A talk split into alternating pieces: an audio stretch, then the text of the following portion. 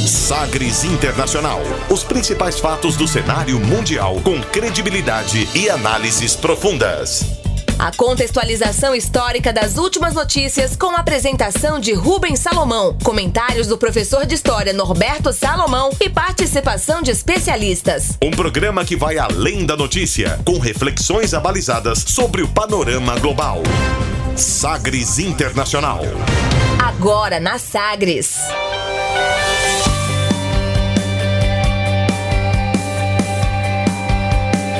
Olá, seja muito bem-vindo à 75 edição do Sagres Internacional. Eu sou Rubens Salomão e a partir de agora com você, ouvinte Sagres, os fatos precisos e análises credenciadas sobre os principais temas mundiais.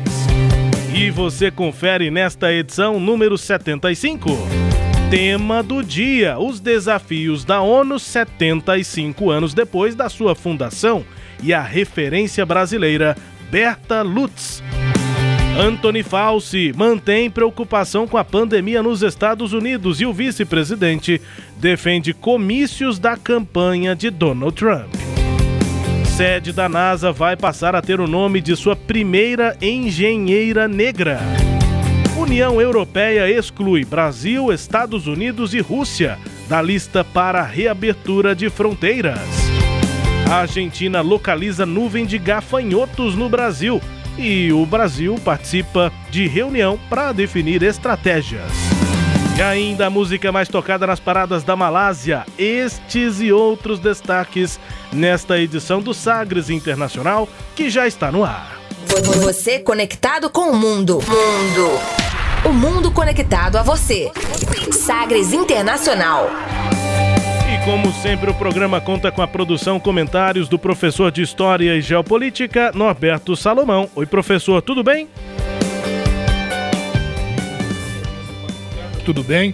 Estamos aqui na nossa 75 edição para fazermos as nossas reflexões, as nossas observações sobre o cenário internacional. Vamos que vamos, chegando aqui com a edição 75, coincidência, né? 75 anos da ONU, da 75 ONU, a edição do programa de hoje. A gente começa conferindo uma declaração de destaque nesta semana. Agora, as frases bem ou mal ditas por aí. Sim, Abre aspas. O abre aspas nesta semana é duplo e aborda a situação política e de saúde nos Estados Unidos. Primeiro, para o vice-presidente Mike Pence, ele que tem coordenado o trabalho de combate à pandemia no país, foi questionado e tentou explicar em entrevista coletiva por que o presidente Donald Trump continua a realizar eventos e comícios de campanha, mesmo em locais com altos números de casos e mortes causadas pelo coronavírus. Abre aspas para o vice-presidente dos Estados Unidos, Mike Pence. Well, the, the freedom of speech, the right to peaceably assemble is enshrined in the Constitution of the United States. Uh, and uh, we have an election coming up this fall. And uh, President Trump and I believe uh, that uh, taking proper steps as we've created screening at recent events and um, and uh, giving people the very best counsel that we have. We still want to give people the freedom to participate in the political process, and uh, uh, we respect that. Uh, I was I was pleased to see that now. Uh, the better part of a week uh, since we were in Oklahoma. I think their positivity rate uh, is actually declined as of today, and uh, that's great testament to the fact that um, uh, people are using common sense. They're being responsible. Oh? Para traduzir o que foi que disse aí Mike Pence, o primeiro, o, o vice-presidente dos Estados Unidos, o primeiro trecho aqui desse abre aspas deste quadro bem a, a liberdade de manifestação, o direito de realizar assembleias pacíficas previsto na Constituição dos Estados Unidos. Come, começou respondendo Mike Pence a pergunta que tratava exatamente sobre o que é que justificaria o presidente Donald Trump continuar fazendo eventos de campanha. Ele citou a liberdade de manifestação e o direito constitucional de realizar assembleias pacíficas. E aí ele continua. E temos uma eleição chegando. O presidente Trump está, eu acredito, dando os passos adequados, avaliando os eventos recentes e dando às pessoas os melhores conselhos que temos. Nós ainda queremos que as pessoas tenham a liberdade de participar do processo político e respeitamos isso. Gostei de ver que as taxas em Oklahoma tiveram uma queda e isso mostra que as pessoas estão usando o senso comum e estão sendo responsáveis, fecha aspas, disse o Mike Pence, justificando aí os eventos de campanha do presidente Donald Trump. Ele citou Oklahoma porque foi realizado um comício em Tulsa e uh, os números lá de Oklahoma não dispararam depois desse evento. Né? O governo uh, tem politicamente avaliado os números da Covid-19. Nesta mesma semana, o epidemiologista Anthony Fauci, que trabalha com aconselhamentos diretos à Casa Branca, refutou a avaliação de que a situação da pandemia de Covid-19 inspire menor preocupação nos Estados Unidos e ele condenou o movimento de rápida reabertura das atividades econômicas e o aumento da movimentação de pessoas. Abre aspas para o epidemiologista americano Anthony Fauci. Anyone who gets infected is part of the dynamic process of the outbreak. And I know because I can understand when I was at a stage in my life when I said, well, I'm invulnerable, so I'm going to take a risk. I think what we're missing in this is something that we've never faced before. Is that a risk for you is not just isolated to you. Because if you get infected, you are part, innocently or inadvertently, of propagating the dynamic process of a pandemic. And then ultimately, you will infect someone who's vulnerable. You have an individual responsibility to yourself, but you have a societal responsibility because if we want to end this outbreak, we've got to realize that we are part of the process. We can be either part of the solution or part of the problem. Oh, o que foi que ele disse? O que foi que ele disse? O que foi que disse também Anthony Fauci, epidemiologista, abre aspas, qualquer um que se infecte é parte do dinâmico processo de pandemia. Eu sei porque posso entender. Quando eu estava em um estágio da minha vida em que eu dizia que era invulnerável, então eu assumia alguns riscos. O que não estamos considerando é algo que nunca enfrentamos antes. Um risco para você não está apenas isolado a você. Porque se você é contaminado, vai inadvertidamente se tornar parte do processo de propagação dinâmica e você poderá infectar alguém que é vulnerável. Você tem uma responsabilidade individual sobre você, mas você também tem uma responsabilidade social, porque se queremos vencer essa pandemia, temos que entender que somos parte do processo. Podemos ser tanto parte da solução quanto parte do problema. Fecha aspas para o epidemiologista Anthony Fauci, é um conselheiro lá da Casa Branca e que tem dado declarações importantes nesse combate à pandemia por lá e acaba sendo também é, uma referência para o planeta, né, para outros países que enfrentam o novo coronavírus. Vice-presidente Mike Pence, também o, o, ouvimos, e nessa semana ele disse que o país conseguiu achatar a curva da transmissão da Covid-19, mesmo com 40 mil novos casos da doença registrados em um dia nesta semana, professor. Pois é, né, Rubens? Aí nenhuma novidade, o Mike Pence mentiu, né?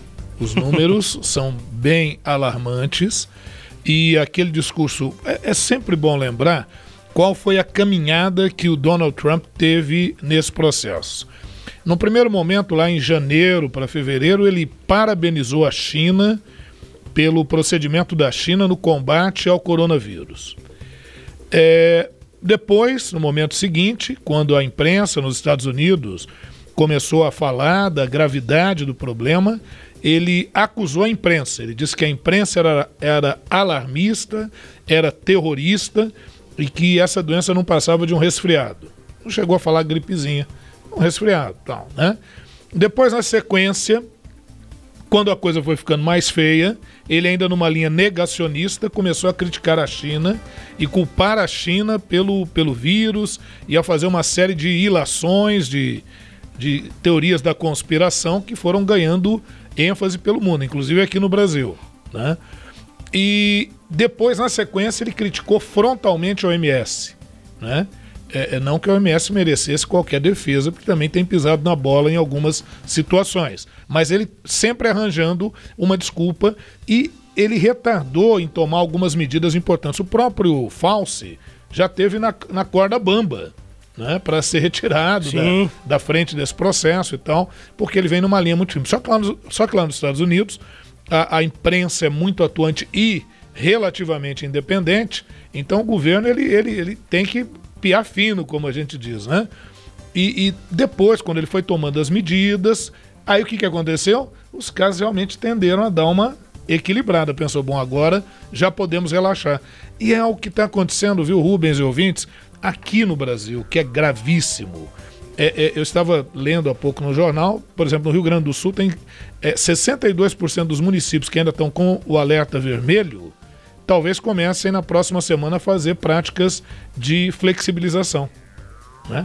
Aí outros dirão, mas o comércio precisa abrir, as pessoas precisam ganhar dinheiro. Sim, você abre uma semana, duas, porque quando você é infectado, 15 dias depois vem os resultados. Aí os números voltam a crescer, aquela flexibilização, aquela, aquela relação de isolamento que antes era mais flexível, ela pode se tornar um lockdown e aí não abre nada.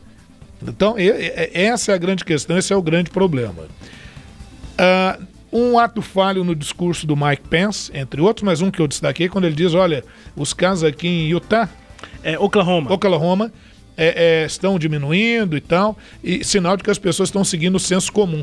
Não, não, as pessoas não podem seguir o senso comum. As pessoas têm que seguir os conceitos científicos, os conceitos técnicos, médicos, clínicos que são informados. O senso comum é aquilo, eu não pego.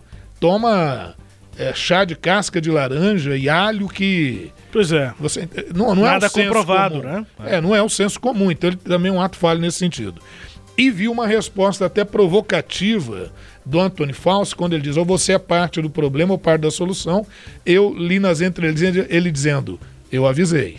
Basicamente Bem é isso. que eu avisei. É. É. Bom, é, professor, além dessas questões relacionadas à pandemia, isso é muito importante, até pauta né, o próprio debate político, mas vamos ao debate político em si, o Donald Trump está tentando intensificar essas ações de campanha, que é basicamente correr atrás do prejuízo até a votação no final do ano. Os democratas eh, vão eh, trabalhando, eh, me parece, com um ritmo um pouco mais uh, não tão intenso, né? Uhum. não tão com, com, tantos grandes eventos como o Trump quer fazer, e a eleição está chegando, por enquanto, nas principais pesquisas, o, o, Joe Biden dos democratas continua à frente uh, do Donald Trump. Não é aquela diferença, e na eleição dos Estados Unidos não dá para dizer que é uma diferença é, que garante nada, né? A uhum. pesquisa é sempre uma leitura de, de momento, sempre uma leitura do passado, e o Trump está trabalhando, professor. É, aí alguns pontos, né, Rubens e ouvintes. O, primeiro, o Trump sempre teve o protagonismo nas falas sobre essa questão do coronavírus.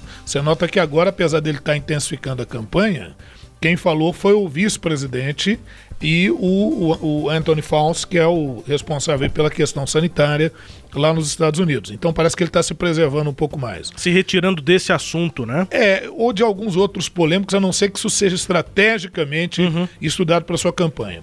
Outra coisa é o seguinte: você não pode pedir que as pessoas é, é, é, venham para a rua ou, ou retomem as suas atividades e você ficar preso lá no seu gabinete. Né, que é algo similar ao que o Bolsonaro chegou a fazer aqui também no Brasil.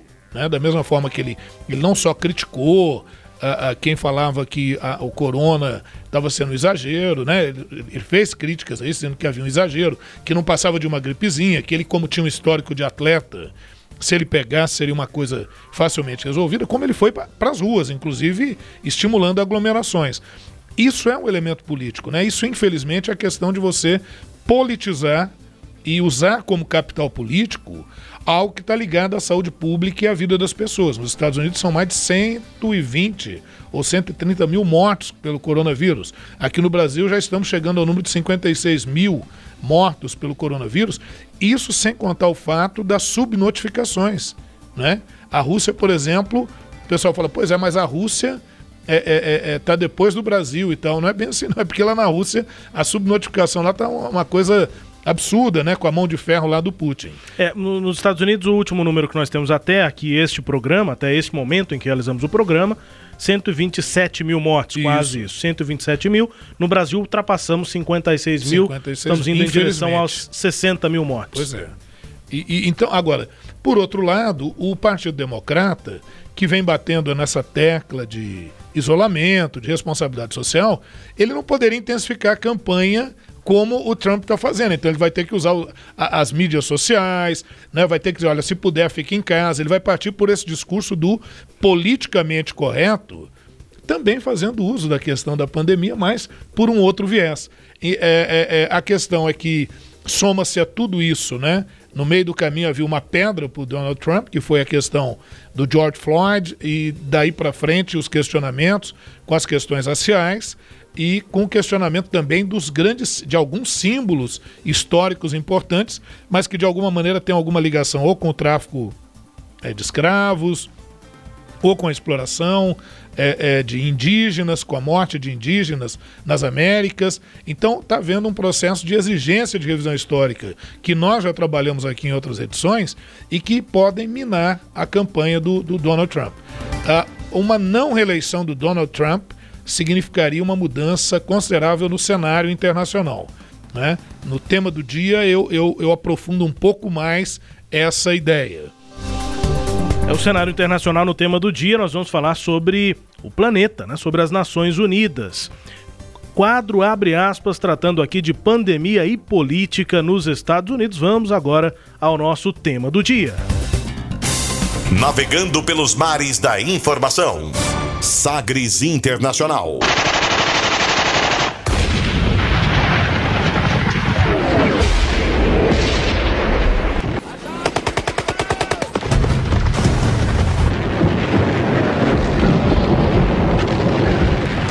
Rio de Janeiro, Brasil. Vivendo nestes últimos dias horas de ansiedade e indescritível alegria que as vitórias das Nações Unidas provocavam com a desagregação final da máquina de terror nazista, em seu último reduto, Berlim, ocupada finalmente pelas forças soviéticas, desde domingo que o povo brasileiro já se preparava física e psicologicamente para as comemorações do dia Z na Europa. Acabou a guerra, cessou o fogo na Europa, a Alemanha rendeu-se incondicionalmente. Os Big Three conferenciavam pelo rádio sobre os termos da proclamação oficial. Churchill falará amanhã. O presidente Truman vai falar ao mundo. Momentous opening words of the Great Charter for World Peace. At San Francisco, 200 men and women of 50 nations labored to build an organization that will outlaw war for all time. President Truman attends the last session of this conference, which the whole world has anxiously watched. If we had had this charter a few years ago, and above all the will to use it, millions now dead would be alive. If we should falter in the future in our will to use it, millions now living will surely die. Now there's a time for making plans, and there's a time for action. The time for action is here now. It must mark a turning point in human history. A new way reaches to the future. The world must follow it through unity and cooperation to lasting peace.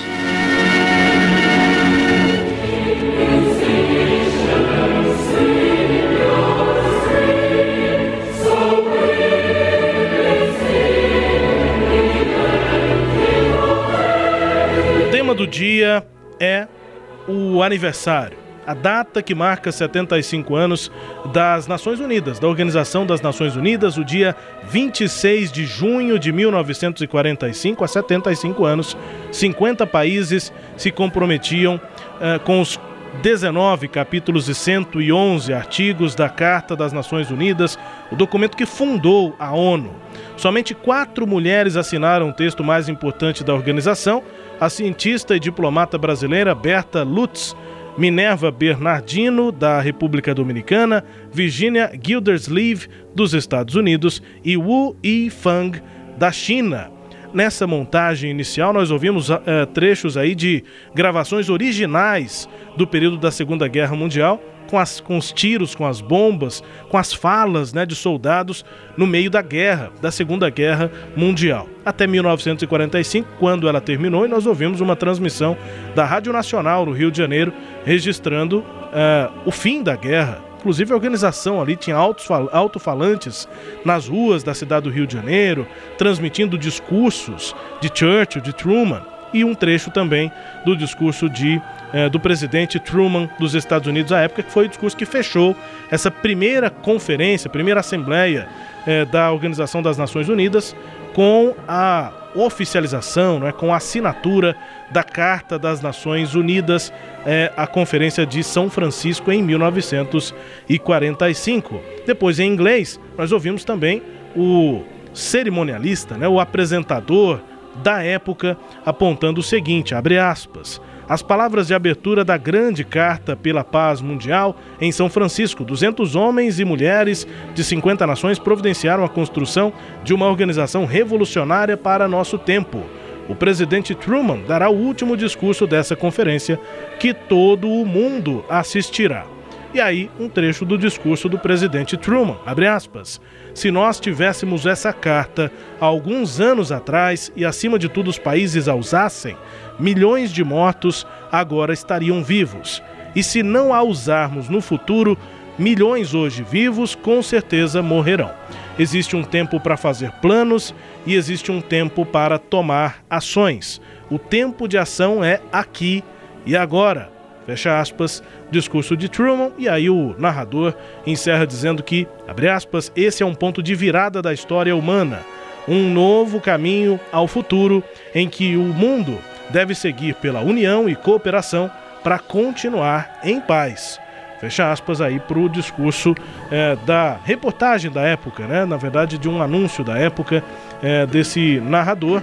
75 anos da Organização das Nações Unidas e uma brasileira estava lá, a Berta Lutz, professor. É, é isso, né, Rubens? Só para esclarecer, o aniversário da ONU é 24 de outubro. Uhum. Tá?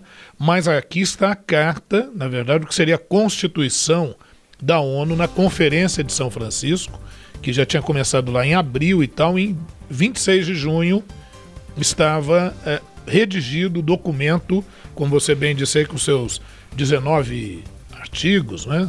É, 19 capítulos 19 e 111, 111 artigos, artigos né, que vão é, é, nortear a composição da Organização das Nações Unidas.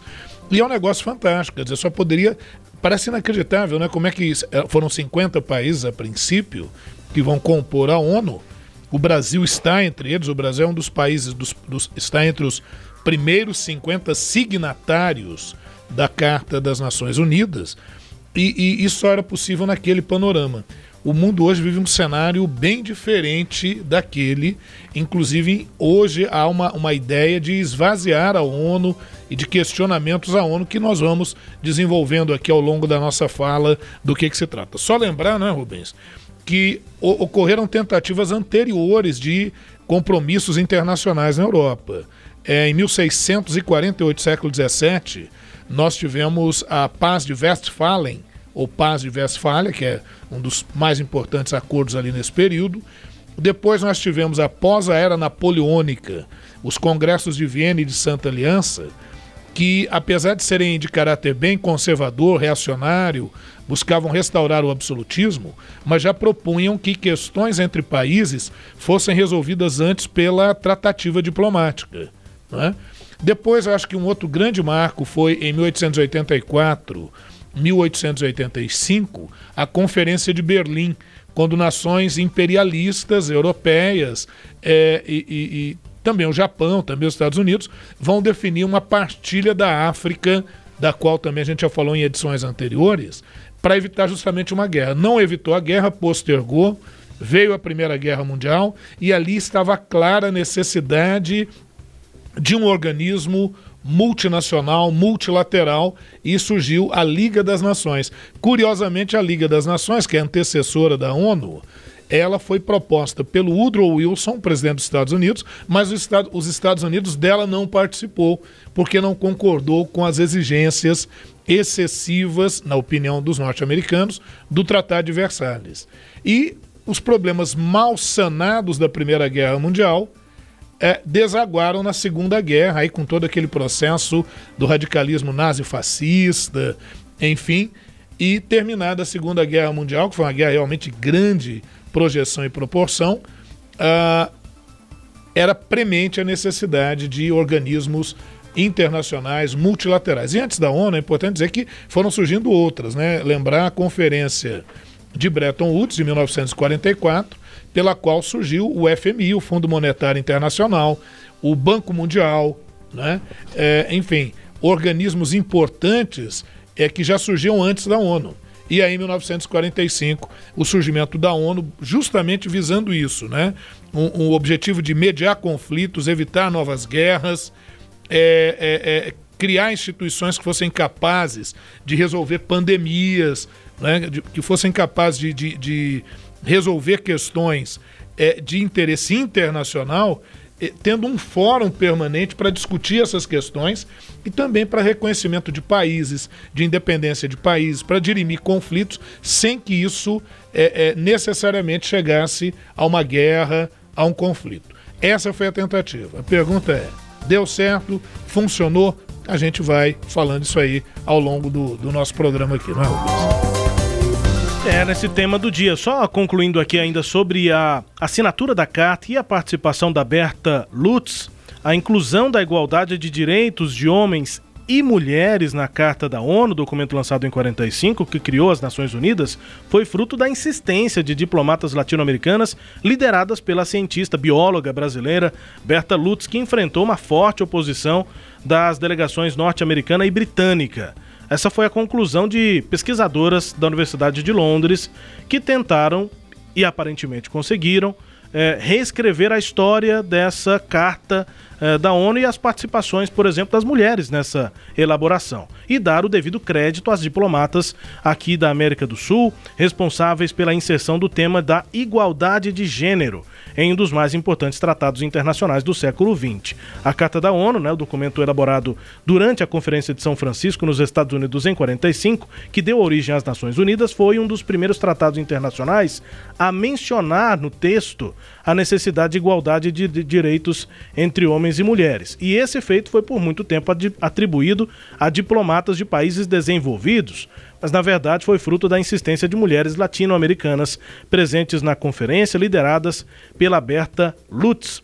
A conclusão vem do trabalho acadêmico de duas pesquisadoras da Universidade de Londres, após consulta a documentos da época e as memórias escritas pelas poucas mulheres presentes na conferência, as pesquisadoras Elise Dietrichon e Fátima Sator concluíram que não apenas as latino-americanas foram responsáveis pelas menções à igualdade de gênero na Carta da ONU, como haviam enfrentado forte oposição de diplomatas norte-americanas e britânicas. De acordo com essas duas pesquisadoras da Universidade de Londres, a Berta Lutz, com a ajuda de delegadas do Uruguai, México, República Dominicana e Austrália, reivindicou a inclusão da defesa dos direitos das mulheres na Carta e a criação de um órgão intergovernamental para a promoção da igualdade de gênero, enquanto que a norte-americana Virginia Gildersleeve e assessoras britânicas se opuseram, classificando as propostas de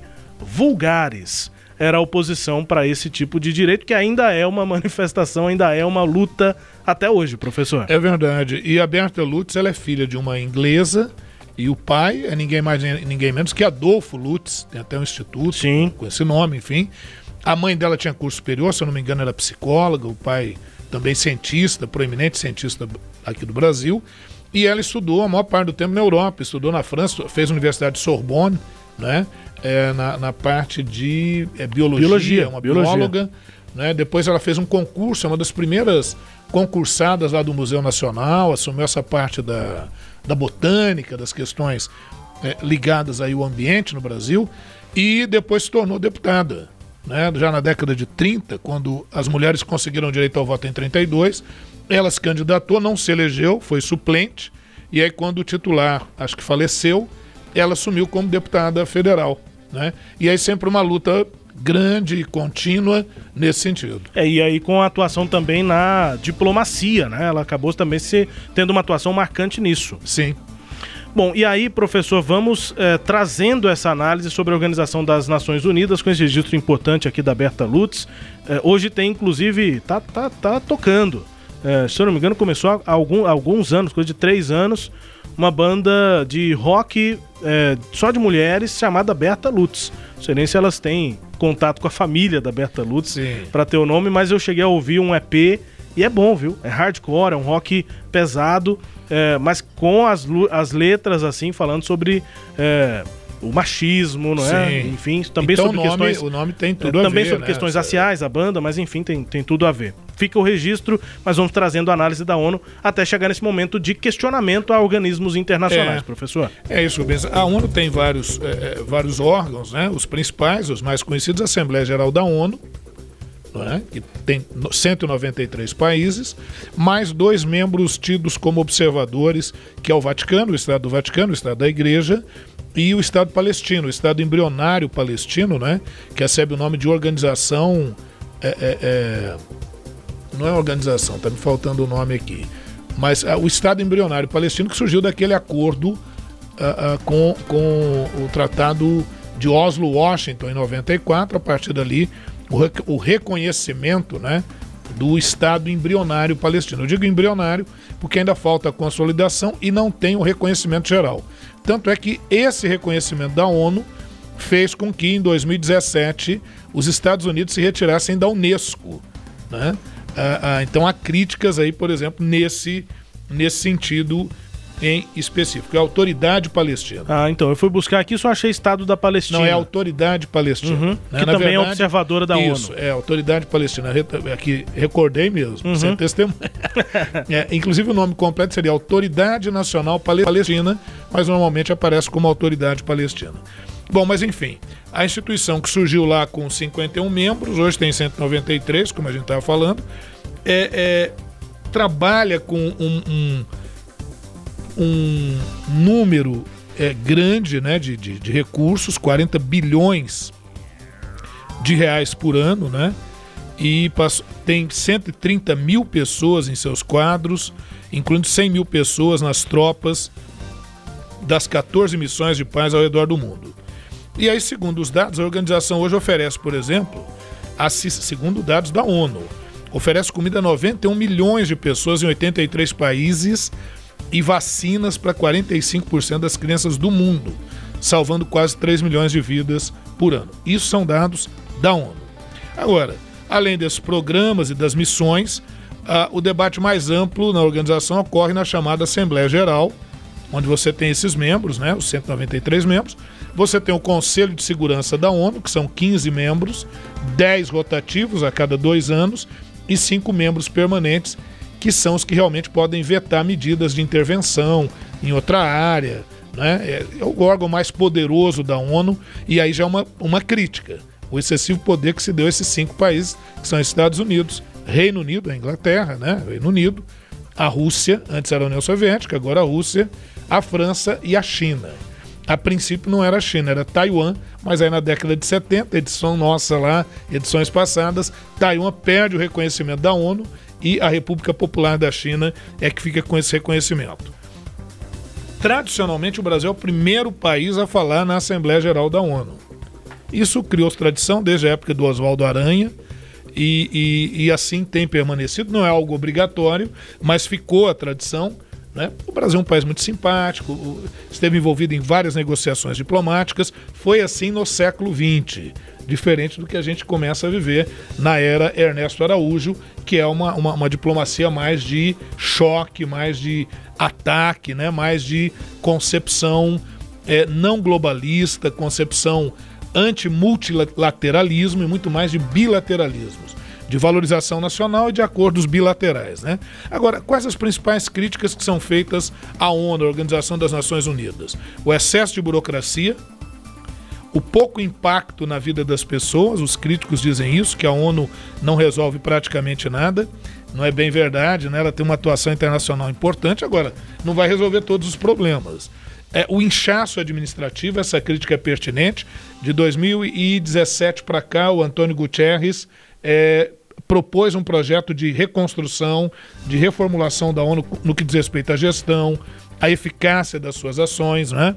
É, concentração em torno dos cinco membros. A outra crítica é isso: muito poder para esses cinco membros do Conselho de Segurança da ONU. Então, o Brasil, por exemplo, a Alemanha, por exemplo, são países que pleiteiam um aumento do número de vagas dos membros permanentes da ONU.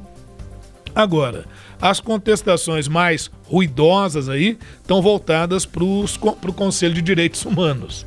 Né? Há críticas a esse conselho e este órgão que é ligado ao secretariado está entre um dos principais cães de guarda dos direitos humanos no mundo e tem entre os seus integrantes países autoritários como a Arábia Saudita, Cuba, Venezuela, né? a própria China, que é membro uhum. permanente, que há, há críticas sobre o respeito um contrassenso em relação a isso. Isso, né? então, a, em 2006, o então secretário-geral, o Kofi Annan, promoveu uma reforma que substituiu a Comissão de Direitos Humanos pela atual estrutura do Conselho de Direitos Humanos da ONU, com 47 membros.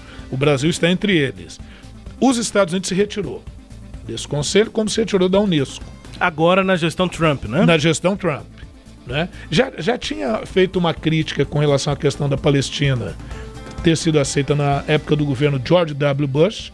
Aí, quando veio o governo Obama, ele se reintegrou e agora no governo Trump, novamente essa política mais de contestação, né? Os Estados Unidos abandonaram o, o Conselho de Direitos Humanos em apoio a Israel. Os Estados Unidos acusa, diz que a ONU é francamente contra Israel ou anti-Israel, porque a ONU quer solucionar aquela questão no Oriente Médio com o reconhecimento da reivindicação palestina. E isso gera, obviamente, um, uma contestação muito grande. Os Estados Unidos cumpriram a sua, a, a sua ameaça, abandonaram o Conselho dos Direitos Humanos das Nações Unidas. O argumento era isso, justificar a saída, como justificou a saída da Unesco, por exemplo. Né? A administração do Donald Trump protesta dessa maneira contra o tratamento que o órgão tem dado a Israel, mas na verdade é aquela velha bandeira nacionalista, são essa onda antiglobalista que nós tivemos, Rubens, é, depois de, 2000, de 2006, 2007 para cá, isso começou a ganhar bastante ênfase. E o Brasil, que sempre foi um órgão proeminente lá na ONU, muito simpático e tal, hoje ele segue, ele se alinha com Donald Trump, segue exatamente o roteiro do, daquilo que o Donald Trump coloca. O próprio Brasil já ameaçou sair do Conselho é, é, é, de Direitos Humanos lá da ONU sob essa mesma justificativa. É, são realidades bastante diferentes ao longo desses 75 anos de Organização das Nações Unidas. É, e por isso que eu falei que eu ia dar continuidade àquilo que eu falava do, do, das eleições dos Estados Unidos. Se o Donald Trump não se reeleger, suponhamos que seja o Joe Biden, é, haverá uma mudança significativa em relação a isso, porque a tendência do Joe Biden do Partido Democrata é uma aproximação maior com a ONU, uma aproximação maior para sanar a questão no Oriente Médio, com um, um, equilíbrio um pouco maior, com uma isonomia um pouco maior, né? É, e aqui no Brasil, talvez a política brasileira tivesse, a política externa brasileira, caso haja uma mudança no cenário estadunidense, uma mudança também aqui na perspectiva mais assim nacionalista, ultranacionalista. É, ou, ou, no mínimo um isolamento, né? É, eu, eu, não acredito. O Brasil não consegue, não, é, Rubens, fazer esse isolamento, né? Ele, o Brasil tem adotado esse discurso do Trump, a, acreditando que rompendo com a comunidade internacional, como é possível observar sobre as opiniões, as declarações em relação ao governo de Jair Bolsonaro por parte dos demais países, uhum. principalmente países europeus, é porque o Brasil, o governo Bolsonaro, aposta em uma parceria quase que, que uterina com a, a, os Estados Unidos. Agora, na verdade, não são os Estados Unidos, é o governo Trump, é a administração Trump. Então, se essa administração cai, o cenário muda consideravelmente. Pelo menos, em teoria, essa é a ideia. Os 75 anos da Carta das Nações Unidas no tema do dia nesta edição. Daqui a pouco você confere, depois do intervalo, que é rápido, que a sede da NASA vai passar a ter o nome da sua primeira engenheira negra. A União Europeia exclui o Brasil, os Estados Unidos e a Rússia da lista de países para reabertura de fronteiras. E a Argentina localiza aquela nuvem de gafanhotos. E o Brasil participa de uma reunião para definir as estratégias. Intervalo, antes a gente confere música de 2016 das Nações Unidas, como sendo ali uma música tema da ONU. Com essa música a gente vai para o intervalo, volta daqui a pouco. United there, United Nations.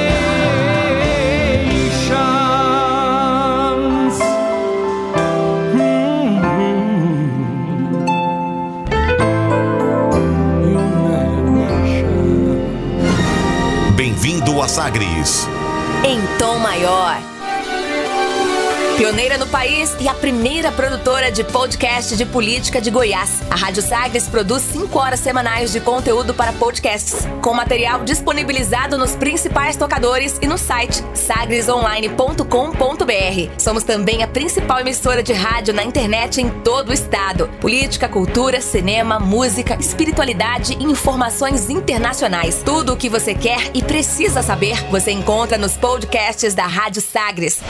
Sexto com S de saudade.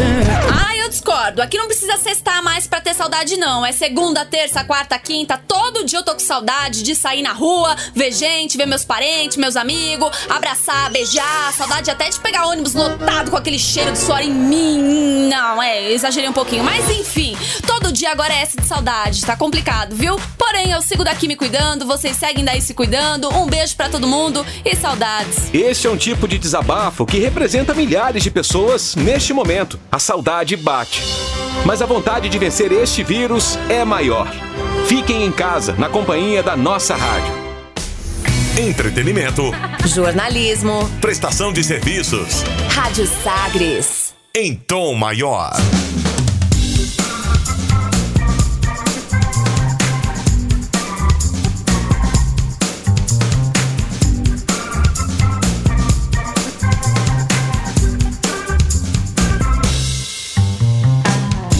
Volta com o Sagres Internacional nesta edição número 75. Na minha apresentação, Rubens Salomão, com os comentários do professor de História e Geopolítica, Norberto Salomão.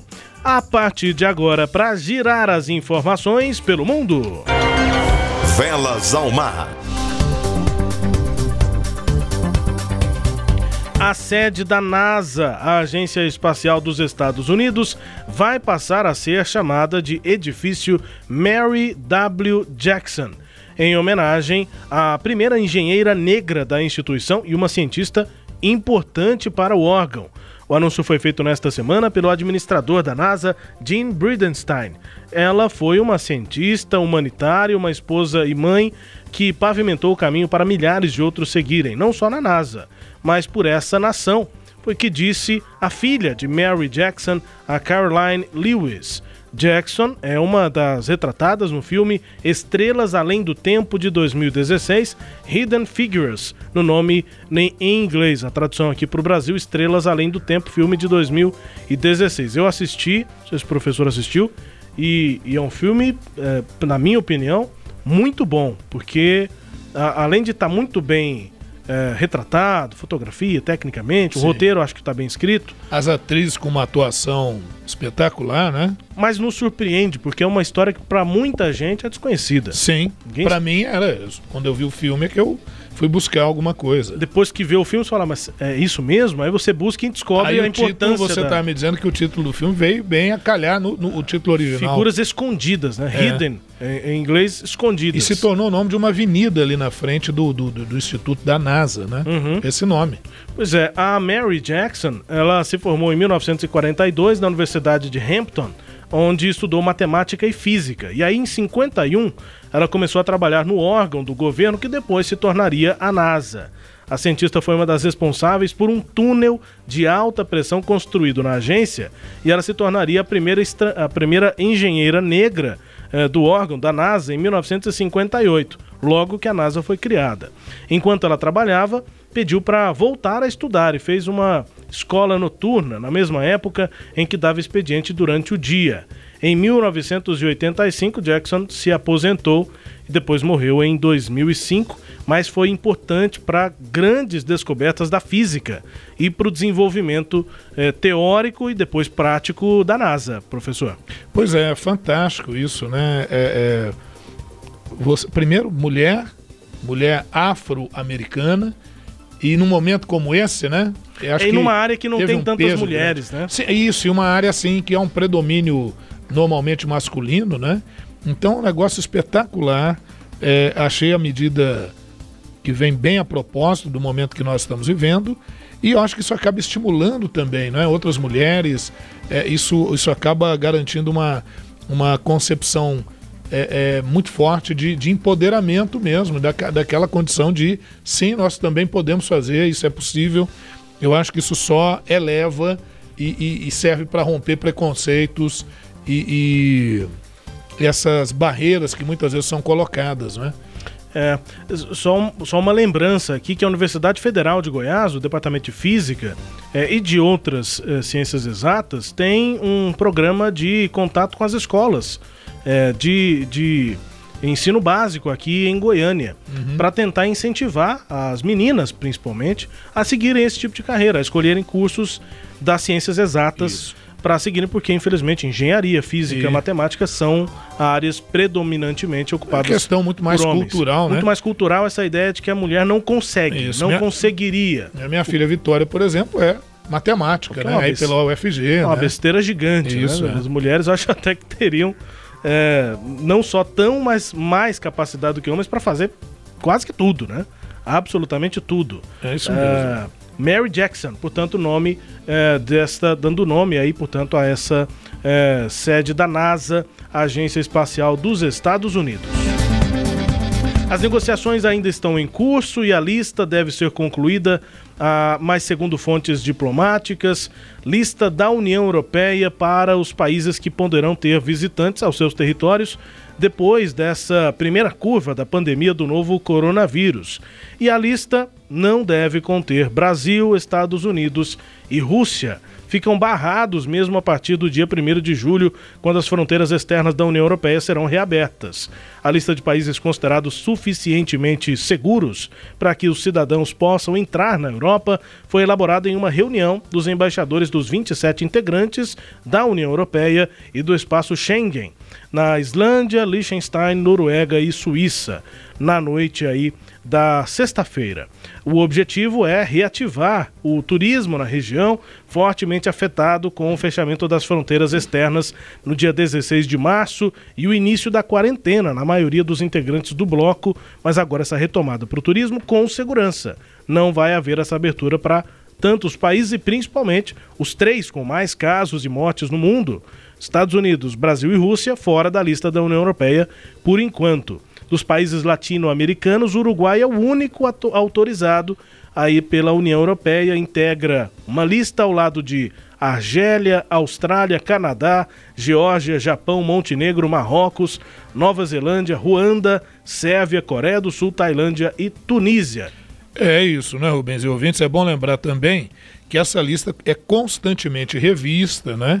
Isso não é algo estático. Semanalmente até, né? Semanalmente. E a outra questão é que ah, o problema não são só os números, que são bem graves, mas é a maneira como os governos dessas localidades têm lidado com a questão. Então, isso é que também A tem postura, é né? a postura, isso também, também, não é só isso, mas isso tem gerado um certo problema, porque o discurso aqui foi, e a própria postura do presidente Jair Bolsonaro, esses desencontros. Temos agora um ministro da Saúde que é interino, então não é um ministro permanente, nem é da área da saúde. Então, são alguns probleminhas que refletem mal no cenário internacional. É mês e meio com o ministro interino. Isso. Já quase mês e meio. Olha, aquela nuvem de gafanhotos gigante que causa muitos problemas, principalmente para o setor agrícola, né? Veio da Argentina, a região do Uruguai, chegando no sul do Brasil, passou alguns dias sem ter a localização exata definida. E aí, depois desses dias, o Serviço Nacional de Saúde e Qualidade Agroalimentar da Argentina informou que encontrou, achou onde é que a praga se encontra lá no país, ainda na Argentina. Depois de dias de rastreio das equipes do Serviço Nacional lá da Argentina e da província de Corrientes, hoje, eh, sexta-feira, pôde se descobrir a localização da nuvem de gafanhotos. Ela fica lá, portanto, estava, naquele momento, a 90 quilômetros a oeste da cidade de Curuzu, Cuatiá, diz o boletim mais recente do órgão. Antes, na quinta-feira, o grupo técnico de gafanhotos do Comitê de Sanidade Vegetal informou uma reunião foi realizada para analisar a situação e essa reunião contou com a participação do Brasil, também da Argentina, Bolívia, Chile, Paraguai, Peru e Uruguai. O Ministério da Agricultura aqui do Brasil afirmou que o monitoramento feito pelo governo indica que até o momento estão mantidas as previsões sobre a rota da nuvem de gafanhotos que não entrou em território brasileiro. Essa notícia é importante não só para a produção agrícola, mas também é, para a gente falar sobre esse contato, essa comunicação, conversa entre o Brasil e os países vizinhos, professor. É, isso é importante e porque o risco realmente é, é bem claro, né? Eles podem vir para cá. É, na África e na Ásia não é algo tão raro. Aqui para nós é. É até praga bíblica, né? Sim. e essa infestação é perigosa agora. Muita gente pode pensar, mas não pode bater aí um, um inseticida, um veneno e tal. Você tem aviões para fazer isso, né? Isso pode ser feito. O problema é quando você faz um combate dessa forma, você pode matar outros insetos que são importantes para todo um ciclo do ecossistema. E não se resolve o problema rapidamente. E é uma não se- nuvem muito grande. Isso. Então você precisa de muito veneno para matar veneno. todos e os outra coisa, o gafanhotos. veneno se espalha, né? Ele pode contaminar outras coisas. Então também não dá para você jogar de forma assim indiscriminada. Esse é um problema. Mas tudo está sendo monitorado. Esperemos que a coisa funcione, que a coisa dê certo e que não traga grandes prejuízos, porque a coisa está difícil, né? É pandemia, é economia, economia, é, é- é questão do- do- dos aí dos, dos Gafanhotos. gafanhotos. E outra coisa, né, Rubens? Agora, curiosidade, me lembrei aqui agora, a- essa nuvem de areia do deserto do Saara que atravessou o Atlântico, né? E monitorada inclusive por satélite, chegando ali a Venezuela, talvez região de Cuba. Então, eu acho que são provas claras de que nós estamos no mesmo mundo. Então, a cooperação internacional é mais necessária do que nunca. No mesmo mundo que é redondo. Importante. É, importante essa dizer. esfericidade, dizem isso por aí, né? Vamos com as notícias do Brasil. O Ernesto nos convidou. Brasil Internacional. A gente começa com economia porque as importações chinesas de soja do principal fornecedor, que é o Brasil, atingiram em maio o nível mais alto em dois anos, com a China demonstrando grande apetite aí por uma safra brasileira recorde neste ano. A China, maior importador mundial de soja, levou 8 milhões 860 mil toneladas de soja brasileira só no mês passado. É o maior volume desde maio de 2018, 41% a mais do que as 6 milhões e 300 mil toneladas vistas no primeiro período de 2019. Do ano passado, os dados são da Administração Geral das Alfândegas. As importações de soja do Brasil também cresceram 49% em relação ao mês anterior, maio, em relação a abril. Já as compras chinesas de soja dos Estados Unidos somaram 491.697 toneladas. Compare aí, a China, em maio, importou 8 milhões 860 milhões mil toneladas, 8 milhões 860 mil toneladas de soja brasileira. E dos Estados Unidos, menos de 500 mil toneladas. É uma redução de quase 50% em relação ao mesmo período do ano passado, em relação à China e Estados Unidos, enquanto que é um aumento das importações vindas aqui do Brasil. Agora, a expectativa é de que a China volte a os ah, os olhos aí para os Estados Unidos à medida que os chineses tentam cumprir o acordo de impulsionar as compras agrícolas sob o pacto comercial da fase 1 com os norte-americanos. Pequim repetiu seu compromisso durante conversas no Havaí na semana passada. O período de pico para remessas dos Estados Unidos para a China ocorre tradicionalmente durante os últimos quatro meses do ano civil e a China, historicamente, conclui, conclui mais de 40% de suas compras de um ano inteiro dos Estados Unidos durante essa janela. Tem uma questão de safra. É, o período é diferente aqui no Brasil com o é, dos Estados Unidos. Normalmente, nesse período, início do ano, o Brasil exporta mais para a China do É, que os Estados Unidos. De qualquer maneira, a notícia é boa para a economia brasileira, mostrando que as relações econômicas com a China são importantes, são rentáveis e devem ser muito bem tratadas. A Associação dos Funcionários do Banco Mundial enviou uma carta para a Comissão de Ética da entidade, lá do Banco Mundial, fazendo críticas à nomeação de Abraham Weintraub feita pelo governo brasileiro para que ele ocupe, o ex-ministro da Educação, o cargo de diretor executivo da EDS 15 é um grupo que reúne o Brasil, a Colômbia, o Equador, Filipinas, República Dominicana, Suriname e Trinidad e Tobago. O texto, essa nota e essa carta da Associação dos Funcionários do Banco foi compartilhado com todos os colaboradores do órgão. De acordo com o documento, abre aspas, muitos funcionários ficaram profundamente perturbados, fecha aspas, com os fatos sobre a passagem de Weintraub pelo Ministério da Educação no Brasil e sobre as inúmeras polêmicas em que o então titular da Educação criou enquanto estava no cargo, os funcionários se manifestando. É preciso ter uma votação desses nove membros que eu citei para que ele se torne ou não diretor executivo desse grupo no Banco Mundial, professor. É, é, realmente o nome parece que não foi muito feliz. Acho que o governo brasileiro tem que começar a tomar mais cuidado com essas indicações. Mas o grande lance, né? Parece que o grande interesse era tirar o Weintraub do Brasil e isso já foi feito. Última informação aqui deste Brasil Internacional, nessa parte aqui do nosso programa, faz referência a algo que o professor citou aqui rapidamente. O Ministério da Saúde anunciou neste sábado uma parceria para a pesquisa e produção nacional da vacina contra a Covid-19, desenvolvida lá pela Universidade de Oxford, no Reino Unido, e a farmacêutica AstraZeneca. Ministério da Saúde, Universidade de Oxford e a farmacêutica, é isso mesmo, professor? AstraZeneca. Zeneca. AstraZeneca. O acordo prevê a transferência de tecnologia e a compra de lotes da vacina, que, se comprovada a eficácia, serão distribuídas 30 milhões de doses entregues em dois lotes, 15 milhões em dezembro desse ano e outros, outras 15 milhões de doses em janeiro de 2021, com prioridade, claro, para o grupo de risco e os profissionais da saúde é a pesquisa entre as dezenas no mundo que está mais avançada, essa Sim. da Universidade de Oxford, e é uma ótima notícia que o Brasil esteja nessa parceria. É, acho que até janeiro, acho que a gente tem uma vacina aí que possa ser utilizada e possa nos livrar dessa condição tão caótica né, que o mundo está vivendo. Tomara, tomara. Vamos embora com Sagres Internacional nesta edição 75. Hoje música mais tocada na Malásia. Ou sair, daqui a pouco a gente fala tchau.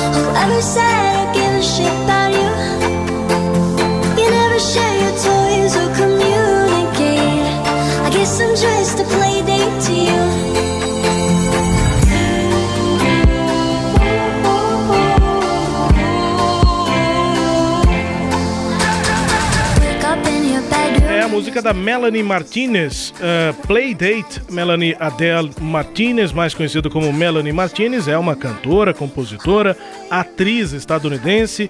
Se tornou conhecida por canções aí, por músicas com letras polêmicas, às vezes com os palavrões, nessa inclusive tem.